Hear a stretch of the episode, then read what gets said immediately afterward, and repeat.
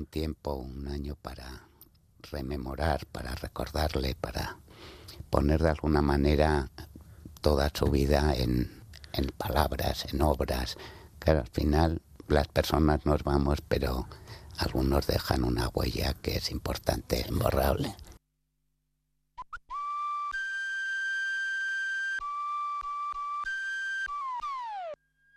Cultura.eus con Galder Pérez.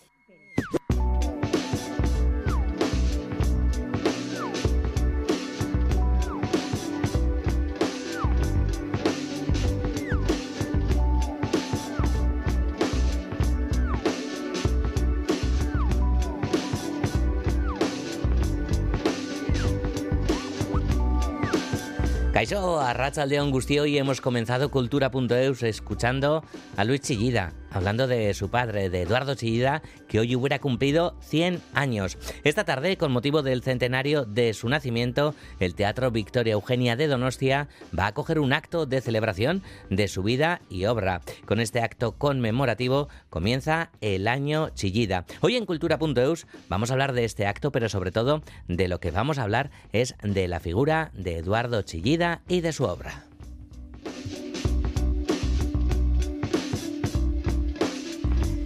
Y además, como no, trataremos otros temas en lo cinematográfico, una exposición, la de Robot Dreams, la película de Pablo Berger, exposición que se va a inaugurar esta misma tarde y también un ciclo protagonista para hoy, el de ciencia y cine, que se ha presentado esta mañana en Tabacalera. Tenemos además dos exposiciones que se llevan nuestro foco. Una de ellas mira al euskera de Iruñerría y la otra nos va a llevar a la mar. Y por si esto fuera poco, la actualidad teatral también tendrá nuestra atención en esta sobremesa cultural que va a concluir con música de jazz, la selección de Miquel Izarra.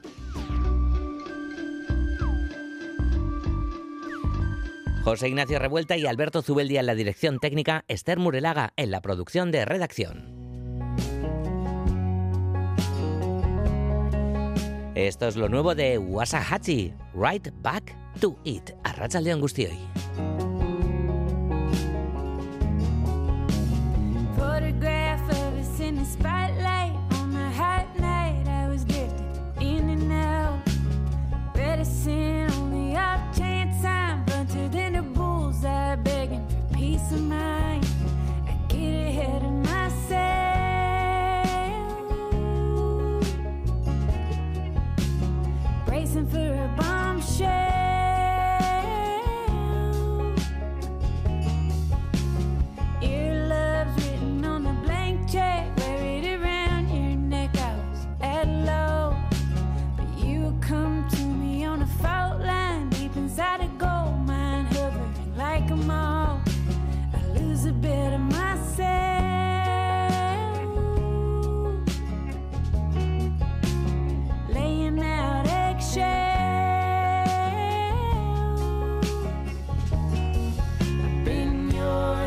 so long.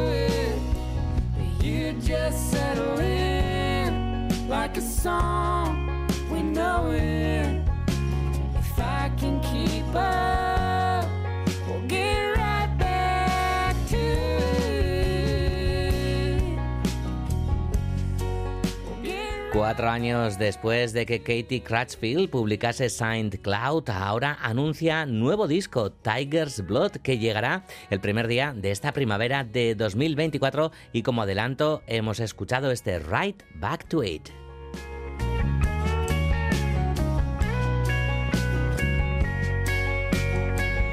Y como os venimos contando toda la jornada, hoy se cumplen 100 años desde que naciera el artista donostiarra Eduardo Chillida. A lo largo de todo este año se van a llevar a cabo muchísimos actos conmemorativos y esta misma mañana los familiares del artista se han reunido en el Peine del Viento para sacarse una foto familiar. Y el tiempo pues parece que también ha querido recordarnos el temporal que hizo el día del nacimiento del escultor. Nuestra compañera Aloña Verasa ha estado siguiendo el acto. Arracha el león, Aloña. Arracha León va con los paraguas abiertos, los gorros puestos y los abrigos cerrados hasta arriba. Así se han acercado los familiares de Eduardo Chillida a la foto familiar de esta mañana. A las 12 en punto han cerrado los paraguas para la fotografía. En total han asistido 46 personas cercanas al artista, entre ellos los ocho hijos y también algunos nietos, Miquel Chillida entre ellos. Con la obra del escultor detrás y con una mar muy tranquila, los primeros en sacarse la foto han sido los ocho hijos. Después ha sido el turno de los nietos y finalmente también ha habido una foto conjunta con el cielo nuboso y con gotas de agua intermitentes, un momento muy especial para recordar la memoria y el trabajo de Eduardo Chillida. Así nos lo ha contado una de sus hijas, Carmen Chillida. Hombre, para nosotros es un orgullo que hayamos llegado a, este punto, que se le reconozca mm, de manera importante, quizás más que nunca, y estamos encantados y encima nos hemos reunido toda la familia, que eso siempre es bueno. Tremendo, Creo que se encallaron no sé cuántos barcos en la bahía y que hubo una tormenta enorme. Mi padre siempre lo contaba. Se pone mucho más bonito cuando hay mar, eso desde luego. tampoco ya hay tanto, ¿eh? pero suficiente como para que se vea. Nos hemos acercado muchos medios de comunicación a cubrir el momento familiar, pero también ha habido muchos curiosos que tampoco se lo han querido perder. Incluso algunos turistas que sin tener conocimiento previo del centenario les ha coincidido de casualidad. Sí, hemos venido de Madrid y venía con mi amigo que nunca estaba aquí en San Sebastián y le he dicho que había que venir para acá. Nos hemos recorrido toda la playa y eh, aquí estamos. No sabíamos nada y la verdad es que que, que guay, sí. Egunero ez, baina eh, askotan hastian ba hiru lau aldiz, eh? etortzen naiz. Eta gaur lagun batekin bidian eh, topo egin eta beak gogorarazi ba mm, txiliberren eh, mendeurrena, eh, jaio zala. Eta orduan ba, bueno, gaur eh, derrigorrez etorri beharra argazki batzuk atera eta bueno, bea gogoan eta bere obra talana jakina. Egia esateko e, maite dut e, alako giroa. Nik normalian alaxe grisa eta e, ibiltzeko moduan baldin badago aizerik gabe gaur dabilene dagoen bezala nik e, gustokoa. Orduan ona etortzea plazera. Eta hau gogoan, eh? ba mende horrena e, gogoan izenik are gehiago. Ha sido un acto simbólico y humilde, ya que el espectáculo principal que englobará la danza, la música, el arte y la filosofía será hoy a las seis y media de la tarde en el Teatro Victoria Eugenia de Donostia.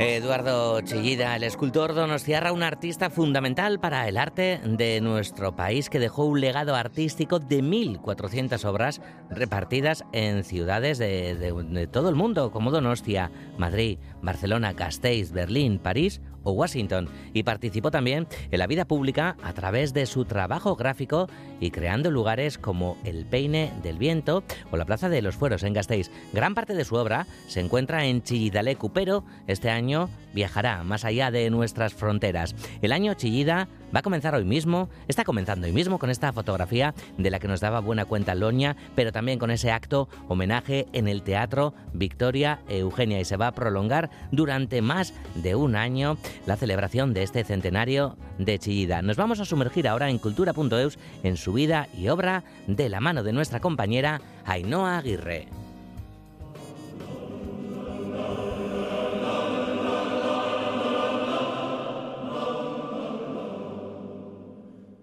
Eduardo Chillida nació el 10 de enero de 1924 en Donostia.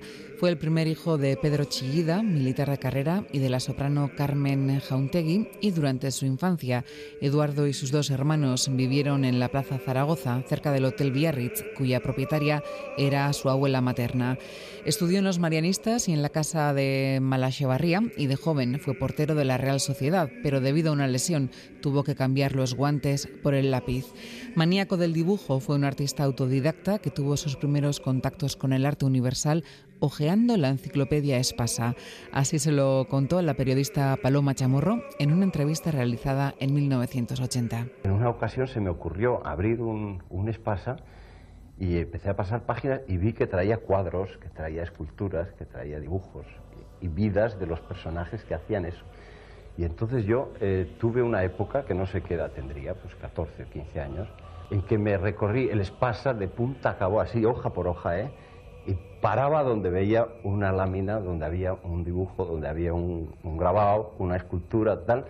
Me leía todo lo relacionado con eso y seguía. A los 19 años comenzó la carrera de arquitectura en Madrid, pero no la terminó.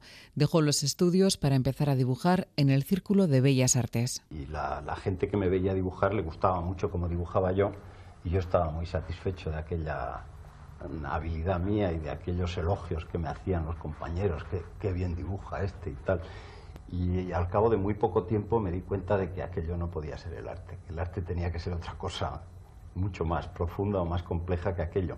Y entonces es cuando me planteé por primera vez este problema que tiene importancia en todo mi trabajo. Frenar un poco la facilidad de mi mano, que era muy fácil para dibujar y para resolver el problema rápidamente, frenarla de alguna manera. Tenía que encontrar el medio de frenarla para que el pensamiento pudiera ir por delante de la mano. Entonces se me ocurrió dibujar con la, con la mano izquierda.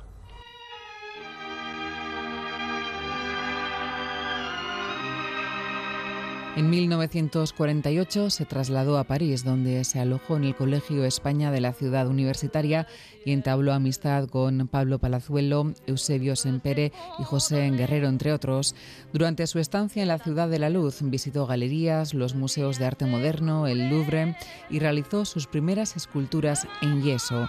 En sus comienzos realizó obras que representaban el cuerpo humano y fue evolucionando hacia formas más abstractas y entonces me preparaba yo unos bloques de yeso porque no me gustaba trabajar sobre materiales blandos, nunca me ha gustado.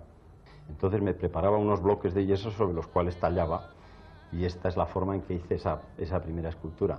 Pero como tenía que hacer, y recuerdo eso, tenía que hacer un bloque de yeso pues de un cierto tamaño, ¿verdad? Y a base de echar agua y polvos y si aquello era una pelmada, entonces bajé al jardín, era en París, en la ciudad universitaria, cogí un bloque de piedra y lo metí dentro del yeso. Tiene un bloque de, de piedra dentro. En 1950, Eduardo Chillida se casó con Pilar Belzunce en la iglesia de Ayete, en Donostia, y la pareja se trasladó al norte de la región parisina. Nos fuimos a París sin tener este, no había hablado con nadie para un estudio, no tenía un estudio, bueno, un lío padre. Allí empezamos a buscar cosas y encontramos por fin un señor italiano que era escultor y que tenía, según él, un estudio en un pueblecito que le llamaba Vilaine-sous-Bois y que estaba en las estribaciones de la Forêt de Chantilly. Aquello nos, nos sonó a todos a maravilla y bueno, pues nos fuimos a ver aquello. Yo llegué y era una porquería que no tenía nombre. Bueno, total, que ya así hicimos un arreglo con este señor y nos alojó en su casa, que era un poquito mejor. Y el famoso estudio aquel que en el pueblo le llamaban Pompeí, porque estaba tan derruido y eran tales ruinas, pues lo construyó Eduardo y entre Eduardo y el señor aquel construyeron el estudio y nos quedamos allí durante un año. Ese mismo año, en 1950, Chillida expuso en la Galería Maet sus primeras obras, Torso y Metamorfosis, pero no fue un año fácil para el escultor Donostierra, quien se dio cuenta de que necesitaba regresar a casa para encontrarse a sí mismo. Al nacer la primera de sus ocho hijos, el matrimonio volvió a Euskal Herria y se instaló en Hernani. En la fragua de Iyarramendi empezó a experimentar con el hierro y creó su primera escultura en hierro, Iyarrik. Yo cuando volví de, de París eh, completamente perdido, porque verdaderamente pasé un año de un trabajo tremendo en el cual no conseguía hacer nada, un año entero, que es cuando decidí volver para ver si, si tenía algo dentro y si no enterarme cuanto antes de que no había nada que hacer. Y entonces me fui allí y le propuse a ver si podía hacer una cosa que tenía intuición de que podría ser eh, mi primer contacto con este material. Pero claro, yo no sabía nada, me pasaba igual que con el yeso, que no tenía ni idea cómo se podía trabajar aquello. Entonces eh, Manuel Illarramendi me dijo, bueno, sí, pero es que yo tengo mucho trabajo, yo, yo estoy desde las 8 hasta no sé qué hora de la noche con mis cosas y yo no puedo enseñarte nada fuera de, fuera de horas, en todo caso, pues te vienes temprano por la mañana y haces lo que quieras, pruebas. Y entonces yo me iba a las 6 de la mañana, a, Illarramendi hasta las 8, a las 8 me echaban. El hierro aquel estaba en la oscuridad, era oscuro, la fragua era completamente oscura, era un mundo apartado de la luz, completamente. El mundo de la fragua lo es, en principio, porque es donde se ve bien el, el calor del hierro en la oscuridad, no en la luz. Yeso, hierro, madera, alabastro, hormigón, acero. La curiosidad, el buscar respuestas, llevó a Chillida a trabajar distintos materiales. Solía decir que el camino de cada hombre es único e irrepetible, como las huellas dactilares, y que en su caso la persecución de lo que no sabía le llevó a la exploración artística y formal del espacio y le sirvió para estudiar diversos aspectos de la existencia humana aunque no creo que totalmente sea, sea intuición. Hay una parte también de, de preconocimiento o de conocimiento quizá que viene por otras vías que no son las, las corrientes, pero que también es un conocimiento. También he solido decir que, que yo antes de hacer una obra la conozco y no sé cómo va a ser. Es decir, que le dejo libertad de ser como tiene que ser dentro de unos cauces que son los que yo conozco. Es decir, que yo la, en, cierto modo sé cómo va, y eso es lo que yo le llamo el aroma. Yo sé cómo las impresiones que esa obra va a producir una vez terminada, antes de estar hecha. Tengo las manos de ayer, me faltan las de mañana, solía decir sobre su evolución como artista. En 1958 recibió el Gran Premio de Escultura de la Bienal de Venecia y a partir de ese momento su obra se abrió a todo el mundo.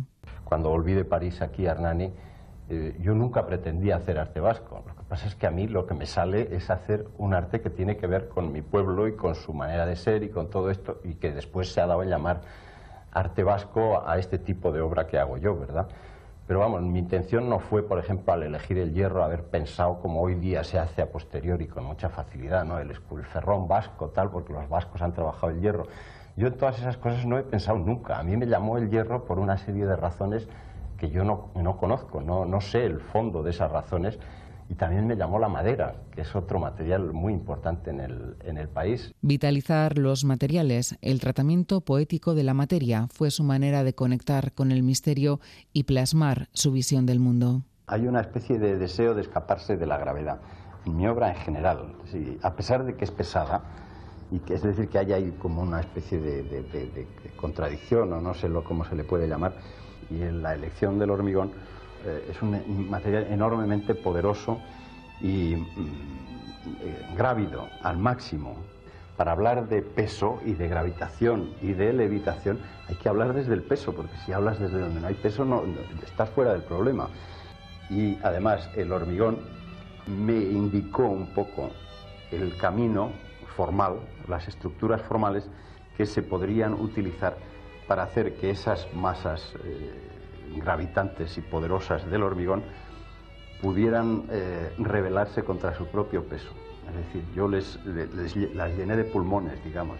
Están llenas de unos espacios eh, cóncavos muy, muy, muy, muy hermosos con relación al tamaño de la obra, que es el equivalente de lo que son los pulmones en el hombre o lo que es la sonoridad en la música de Bach.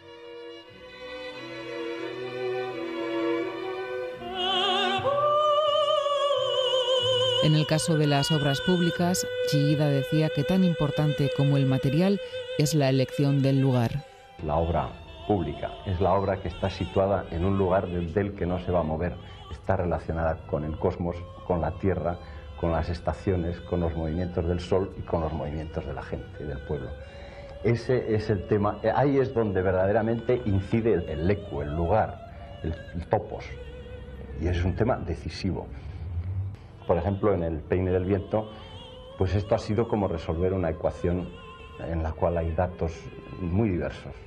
El viento, el movimiento de la gente en función de un lugar de la ciudad, el límite de la ciudad que termina en determinado lugar el tejido urbano de esa ciudad, eh, la fuerza de la mar, las mareas, el flish, las rocas, la orientación de esas rocas, la situación del lugar con relación a la ciudad. En fin, son datos tan diversos que tratar de resolver esa ecuación es apasionante y es extraordinariamente complejo. Es un poco ese tema de la elección del lugar, la elección de lo que tú en ese lugar puedes hacer, cómo puedes incidir sin destruir el lugar, porque esa es otra, otra cosa que se ve con frecuencia. El peine del viento de 1976 y La Plaza de los Fueros de 1980 son dos de sus obras públicas más conocidas, pero la mano del escultor Donostiarra está presente en muchas de nuestras iglesias e instituciones públicas, así como en logos y anagramas. Por ejemplo, realizó el grabado Amnistia Askatasuna, que sirvió de logotipo para las gestoras Pro Amnistia y también creó los logotipos de la UPV Euskal Herriko Universitatea y de la Caja de Ahorros Cucha. Hoy podemos disfrutar de buena parte de su obra gracias al Museo Chillida-Leku de Hernani, espacio creado por el mismo Chillida en los alrededores y en el interior del caserío Zabálaga y que resume a la perfección lo que fue su trayectoria y vida.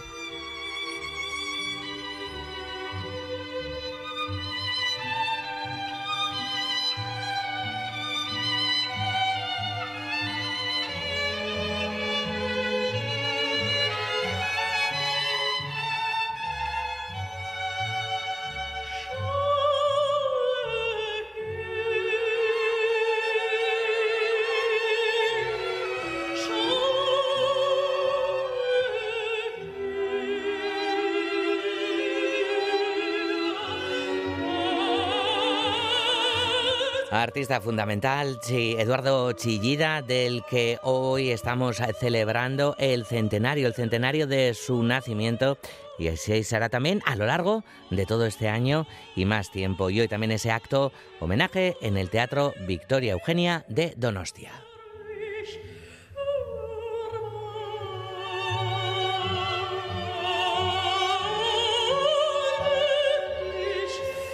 Y vamos ahora con, música, la música de Bombay Bicycle Club, la banda británica indie que anuncia nuevo disco, llevará por título Fantasy, saldrá a mediados del mes de febrero y ya tenemos un adelanto del mismo, que es este Fantas Nice, la música de Bombay Bicycle Club.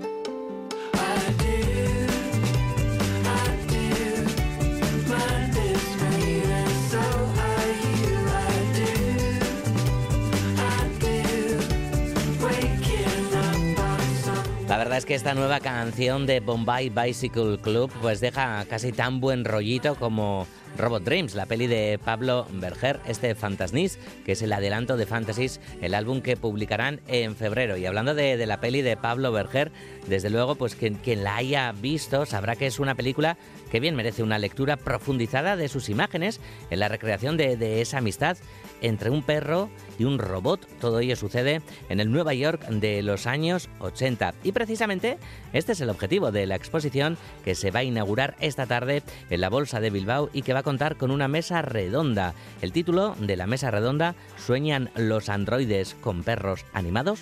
Y que Zabalá nos cuenta que podemos encontrar en la muestra.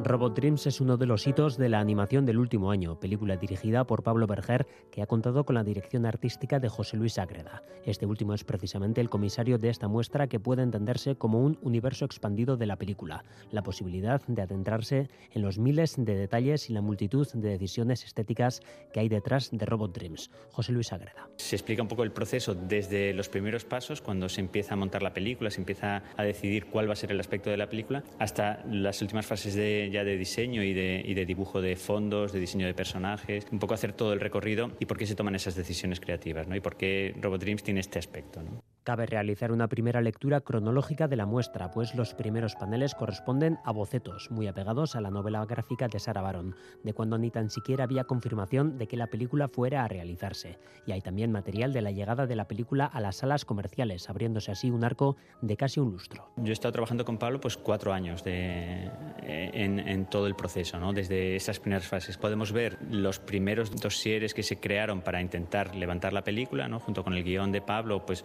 para sacar ayudas de desarrollo. En ese proceso, pues sirvió también para que Pablo aprendiese un poco eh, en qué consiste la animación, ¿no? A diferencia de las, sus otras películas de imagen real.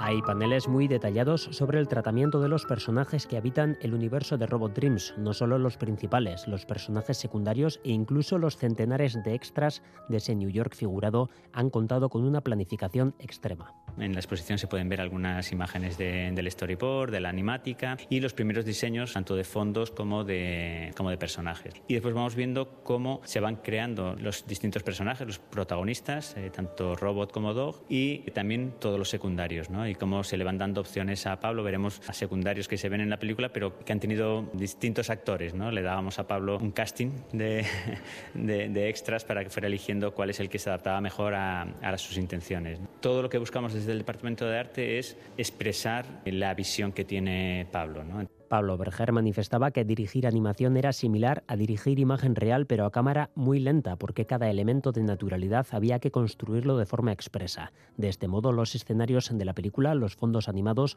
son también expuestos en la exposición de la bolsa. Sí que buscábamos desde el principio que siendo de animación pero que fuera muy real y que si veías un personaje pasando por el fondo te diera la sensación de que la película podía seguirlo y tener su propia historia. Entonces cuesta un poco más hacer un diseño más elaborado para estos personajes de, que van a estar al fondo, los extras pero merece la pena porque al final sí que van añadiendo como capas de profundidad. Lo mismo pasa con los fondos. Consideramos que la sensación que se tiene cuando se ve la película es que ese mundo existe y eso hace que también la película te llegue más.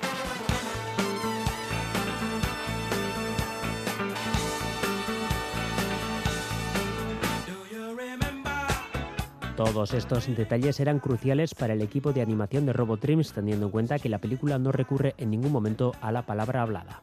Es importante, como la película es una película sin palabras, los sonidos, la música y la imagen es lo que te tiene que envolver y lo que te tiene que llevar ese mundo. ¿no? Entonces sí que queríamos atrapar con la imagen lo que no se puede atrapar con las palabras. Otro de los aspectos destacados de la animación de la película es el tratamiento del color. Se abre así una conexión muy hermosa entre la luz y el tiempo. El color nos servía tanto como elemento dramático para transmitir las emociones de los personajes como para contar el paso del tiempo. El paso del tiempo es muy importante en esta película, transcurre a lo largo de un año y entonces era importante ir reconociendo eh, las distintas estaciones sin tener que explicar verbalmente o poner cartelas de estamos en enero, estamos en febrero, que se viera por, por la luz, ¿no? por cómo cómo va evolucionando esa luz.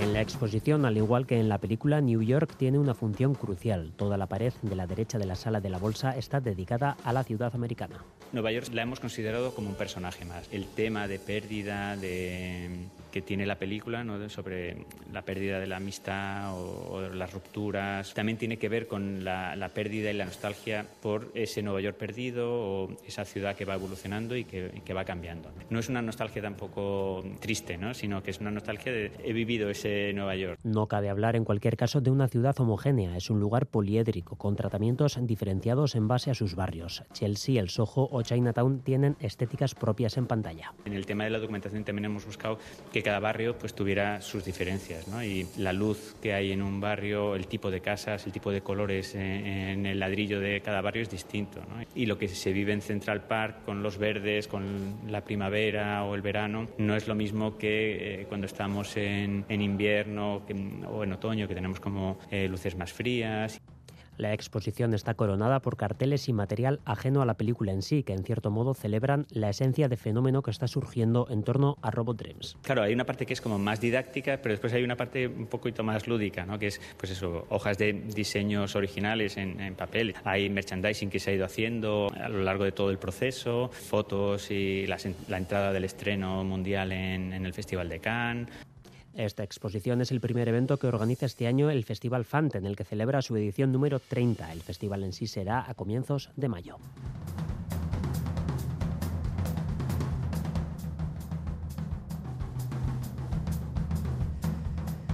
Y la celebración de los 30 años del Festival FANT incluye, además de esta exposición, también un apoyo expreso al cortometraje fantástico en euskera. El festival abre este año este concurso para cortos en proceso y va a otorgar 5.000 euros al proyecto ganador. El plazo de inscripción está abierto ya en fantbilbao.eus. Cada participante puede juntar además dos proyectos y el corto en construcción no deberá superar los 20 minutos. Bueno, además este corto ganador se va a proyectar a futuro dentro de la sección de cortometrajes vascos del FANT. Vamos a escuchar a Justo Ecenarro, que es director de FANT. FAN lleva ya varios años apoyando lo que es el cine vasco en general, pero hemos querido dar un paso más porque sí que nos damos cuenta que los trabajos que se presentan en no son tantos como nos gustaría. Como motivo del 30 aniversario hemos creado esta pequeña ayuda de 5.000 euros. Sabemos que con esto no se puede hacer un corto, pero bueno, es una pequeña ayuda para algunos igual para comenzar con el proyecto y poder luego tocar otras puertas, y para otros igual puede ser el último empujón que necesitaban para llevar su proyecto adelante, ¿no?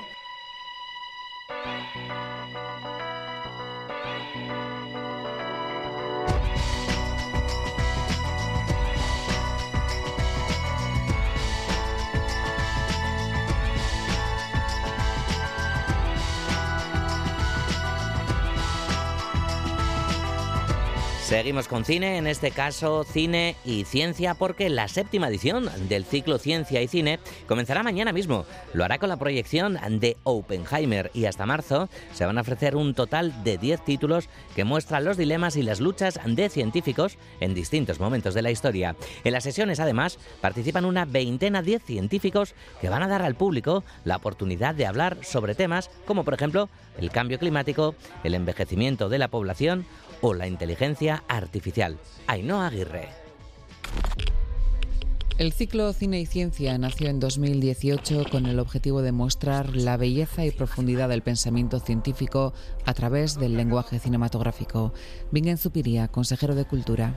El cine se convierte en una escalera mecánica para subir al piso de la ciencia e intentar entender lo que sucede en ese mundo tan importante para el desarrollo de nuestra vida y para el desarrollo de la convivencia y del futuro. Más de 5.000 espectadores se acercaron el año pasado a las sesiones que tuvieron lugar en Gasteiz, Donostia, Bilbao, Iruña y Donibane Loitzune y este año esperan tener tanto público como el año pasado, incluso más. Para la sesión de Oppenheimer en Tabacalera, sesión que presentará Pedro Miguel Echenique, ya no quedan entradas y algunas de otras películas anunciadas para estas próximas semanas están generando gran expectación. José Fernández de la Filmoteca Vasca nos recomendaba algunos de los títulos. Semmelweis, porque es una estupenda restauración reciente de la Filmoteca húngara y habla de un científico cuyas aportaciones están de plena actualidad. Memorias de África, porque el profesor Pérez Iglesias ha reflexionado e investigado mucho sobre el Gran Valle del Rift, un escenario pletórico de vida en el que nuestra especie dio quizás sus primeros pasos. Bombshell, la historia de Hedy Lamar, porque de la mano de la iniciativa Macume Acciencian queríamos arrojar luz sobre el perfil científico de una prestigiosa actriz. Plan 75, porque tras su paso por Cannes, la película nos permitía hablar de envejecimiento de manera muy bella.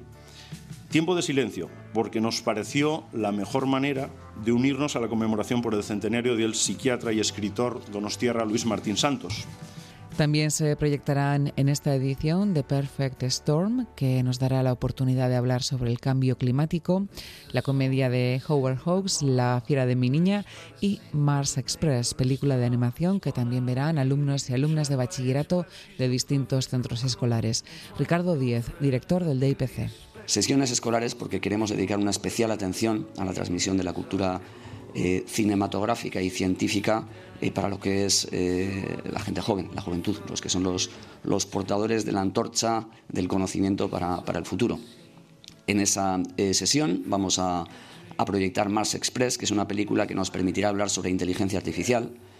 La inteligencia artificial es un término que, que nos suena, yo creo que a todos, va a ser una de las herramientas tecnológicas más fascinantes y más potentes que tenemos ahora ya y que vamos a tener en, los próximos años y creemos que es importante el poder entablar eh, una conversación y un diálogo con los estudiantes precisamente en, en, torno a ella. El ciclo Cine y Ciencia terminará a mediados de marzo con la película Theater of Thought de Werner Herzog que sembrará en el público dudas tales como ¿tenemos realmente control sobre nuestros pensamientos? o ¿en un futuro no muy lejano viviremos sometidos por tecnologías de control mental?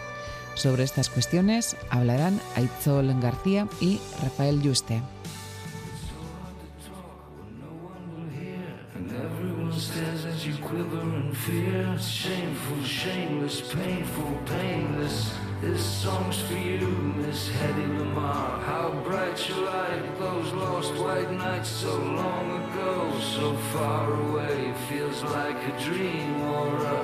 Cosmic fiasco. I don't believe, I don't believe, I don't believe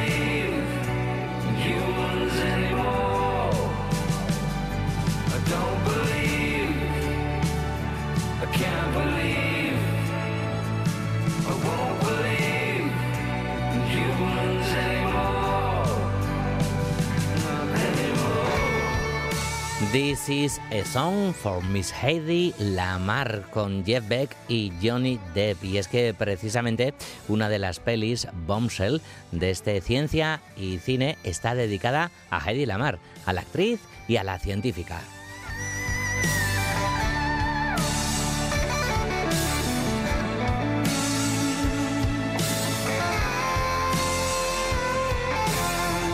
Y cerramos capítulo cinematográfico con los buenísimos datos que acaba de hacer públicos ESAE, la Asociación de Salas de Cine de Euskadi. Los cines vascos han incrementado el pasado año 2023 un 40% su recaudación y un 34% de espectadores y espectadoras en 2023 respecto al año anterior, al 22, por lo que van consolidando su recuperación tras esos duros años de pandemia. Y también tenemos otros datos curiosos, los de las 10 películas más taquilleras en Euskadi durante el pasado año, que por orden han sido estas: Barbie, Avatar, El sentido del agua, Super Mario Bros., la película de Super Mario, claro, Oppenheimer, Campeonex, ocho apellidos marroquíes, Irati, Elemental, Napoleón y Fast and Furious en su décima entrega.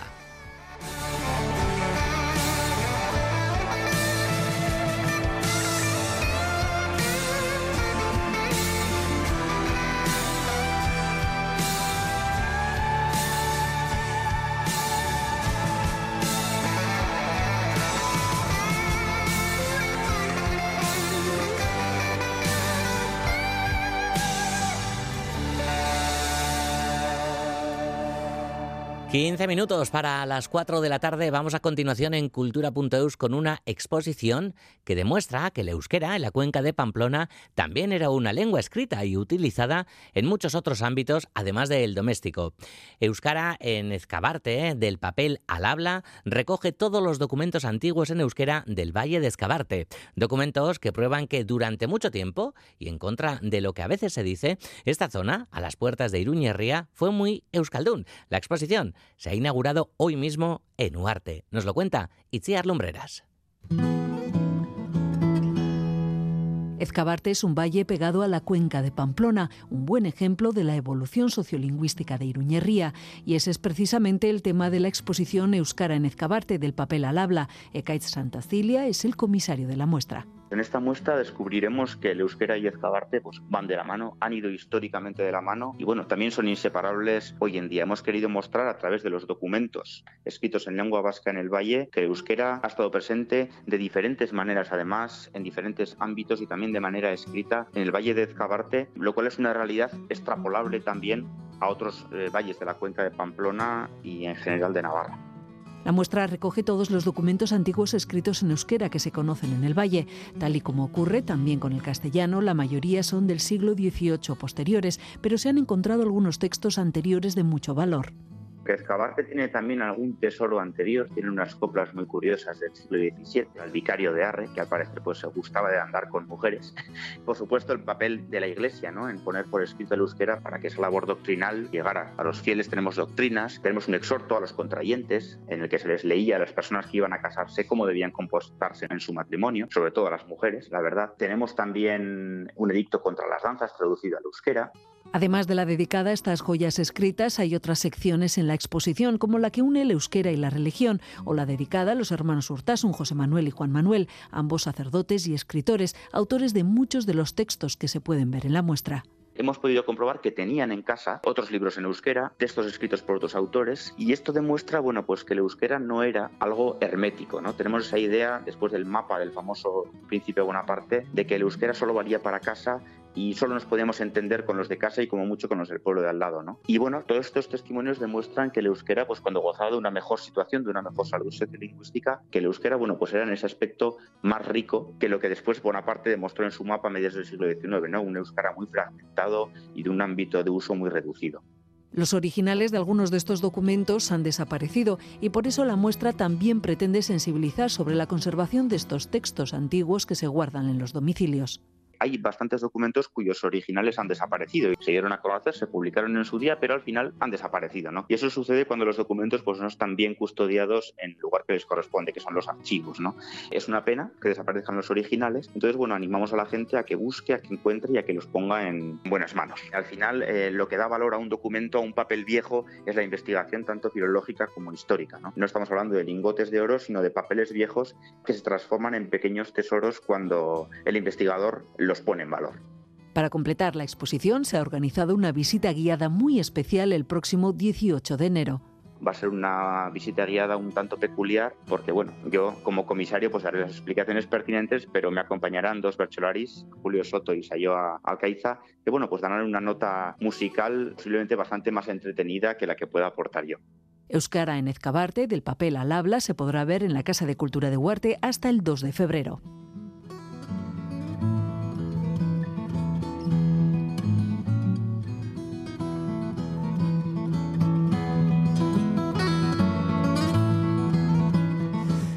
Pues esta exposición que se puede visitar, inaugurada hoy mismo, como bien nos decía, Itziar Euskara en Escabarte del papel al habla.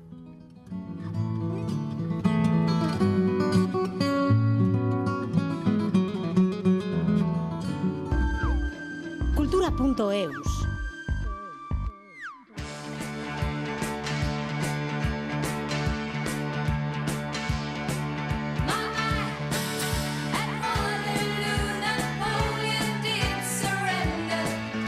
Waterloo, un poquito de ABBA para Tengo- saludar a Miquel Izarra, Miquel Caiso Arracha, el León. Tu Galder, es que te he venido haciendo un chiste y tengo otro que igual te ha tocado el, el roscón, el ABA. Pues te voy a decir una cosa. me voy, ¿no? No, no, no, no, no, no, no, no, no, no, me toca. No, es que además es una pregunta más que procedente. Porque me tocaron dos habas. ¿Dos Eh, habas? Sí, porque em, hice yo la comidita Mm. Entonces, bueno, pues, eh, claro, pues tenía gente invitada y demás. Mm. Entonces trajeron dos roscones. Uno con relleno, otro sin relleno.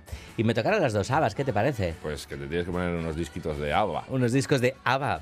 Pues mira, si te apetece un poco de ABBA, hoy tributo de ABBA a partir de las 8 de la tarde en Baluarte, en Ah, Iruña, mira, ¿vale? mira. ¿Qué te, te gustan los grupos tributo, Miquel, por cierto? Eh, bueno, bueno, eh, hay grupos que no he podido ver y si el grupo tributo lo toca bien, pues igual me hace gracia. En sí el concepto no es que me llame mucho la atención. Mm, Bueno. Pero bueno, por bailar un poco de ABBA en realidad, ¿no? ABBA siempre bien, ¿no? ABBA muy bien. ¿A ti te tocó el ABBA? Eh, no, me tocó la figurita. Ah, la fi- ya, porque ahora traen ABBA y Ahora traes figurita. ABBA y figurita. Ya. Y figurita te libras. Figurita, Figurita te libras. Bueno, ¿te libras de qué? de el que le toca el ABBA paga el año Se que viene, supone, ¿no? se supone. A ver, pero si has hecho, año ya pero si has hecho la comida no vas a pagar además el roscón, ¿no? te tocaron dos habas, tío. O sea, no sé. Eso también es O, verdad. es- o yo lo, lo podría canjear por un, un playback de ABBA, eh, Ah, pues es que a mí se me da mejor hacer un playback de ABBA. que- disfrazado de ABBA. Bueno, di que pagar es más fácil, porque el play- yo hice, bueno, Miquel, hablamos un poquito del Sí, tema que has sí. traído hoy, porque te iba a contar yo de cuando hice en un agroturismo un playback de ABBA y demás, pero no... No, creo- mejor no, Creo que no es el no. momento. Bueno, que vamos a hablar de nuevo de, de jazz, ¿no? Sí. De, de jazz en el Reino Unido, que es Sí. algo que, que te está apasionando, algo que está en boga, y, y Mm. traes, ¿no? Pues de nuevo, eh, otras cuantas canciones para que escuchemos y gocemos con ellas. Miquel Sí. Izarra en cultura.eus. Sí, eh, la, la vez pasada hablamos de un grupo de gente que eran Yusuf Kamal, eh, eh, la gente de The Comet is Coming y Sons of Kemet, que son una cuadrilla que montan mogollón de grupos. Y hoy un poco para seguir por ahí, eh, vamos a empezar escuchando a Theon Cross, que es el tuba que toca en Sons of Kemet, que los escuchamos en el pasado programa de jazz. Eh, y vamos a escucharlo con We Go Again, que es un disco del 21. Eh, y bueno, eh, es un tío que salió del programa Tomorrow's Warriors, que es un programa del gobierno de, de Londres, del que hablamos en la. del gobierno de UK, perdona, del que hablamos en el pasado esto, un, un programa de becas y tal. Y bueno, toca en Sons of Kemet y en otros muchos proyectos que luego comentaremos. Este es su primer álbum en solitario, We Go Again.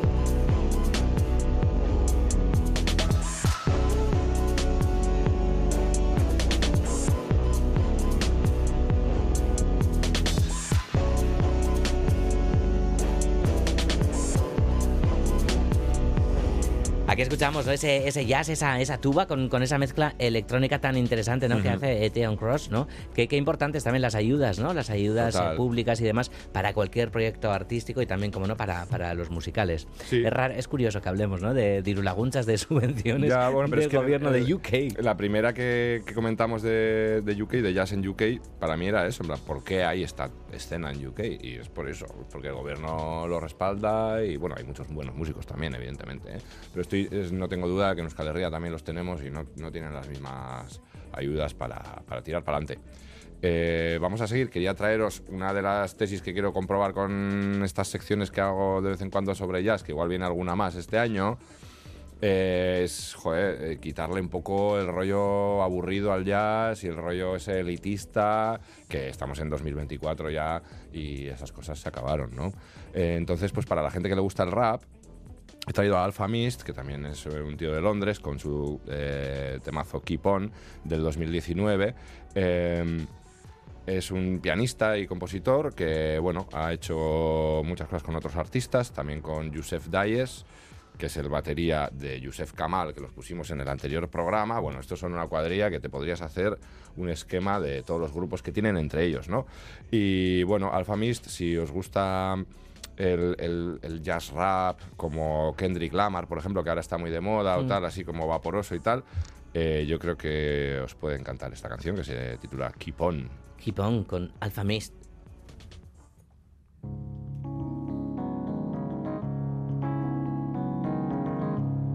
The family essentially is a community of everybody doing a different part, everybody being different, everybody, you know. And in a household, you learn about authority, right? You learn about order, you learn about selflessness, you learn about organization, you learn about competition, learn, and that's what a family gives you.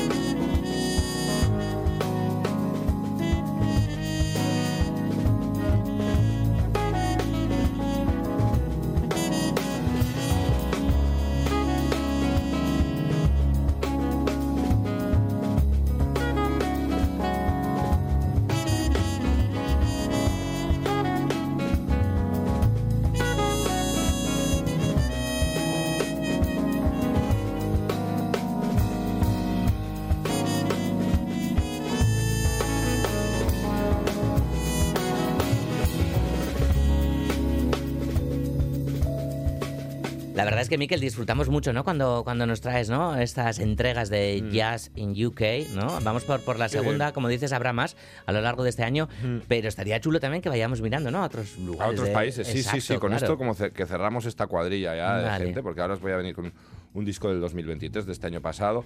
eh, pero sí, sí, tienes toda la razón. ¿eh? Y hay muchas cosas para escuchar de otros sitios del mundo. Y me estoy dando cuenta además que es una muy aproposa para esta hora, ¿no? Es Porque perfecto. A veces traigo como tecno o no sé qué y es como, joder, aquí a las 4 la hora de la siesta. ¿no? Entra muy bien a estas Eh, horas el jazz, mm. sí.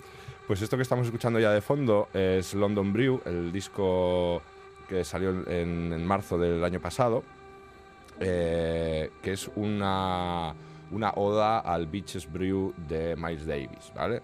Eh, para, para grabarlo, eh, Benjamin B., que es un DJ de Radio One en BBC, eh, juntó a 12 músicos, entre los que están Nubia García, que toca en varios, es una saxofonista que toca en varios de los discos de los que hemos hablado en, estas secciones. Está Theon Cross tocando la tuba, que le acabamos de escuchar. Está Shabaka Ranks, que con Theon Cross hicieron la banda The Comet is Coming y a posteriori Sons of Kemet. O sea que está toda la peña ahí metida. Están también la gente del grupo The Invisible.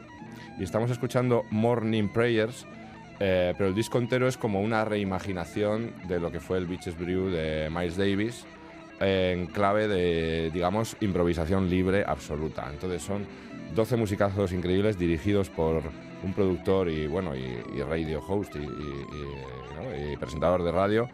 Y, eh, haciendo un disco pues más o menos improvisado, eh, bueno, pues eso, en homenaje a Miles Davis, tiene una portada preciosa, lo tenéis por ahí y bueno, pues hay locuras desde la que estamos escuchando de fondo, con una guitarra así como muy improvisada, hasta pues jazz o bebop como más clásico del que hoy del, del que estamos más acostumbrados hasta electrónica como hemos podido escuchar con Tion Cross al principio mm, London Brew es el nombre de, sí. de ese álbum y, y, este tema es Morning Prayers con este Morning Prayers nos vamos a ir eh, Miquel Izarra te esperamos aquí en Cultura.eus en un par de, de semanas para Eso que nos es. traigas tesoros como este Alako Gutizia Ederrak yeah, es que ricasco galde Besarkan Iván Miquel Musuak yeah. arte biararte guztioi ondo izan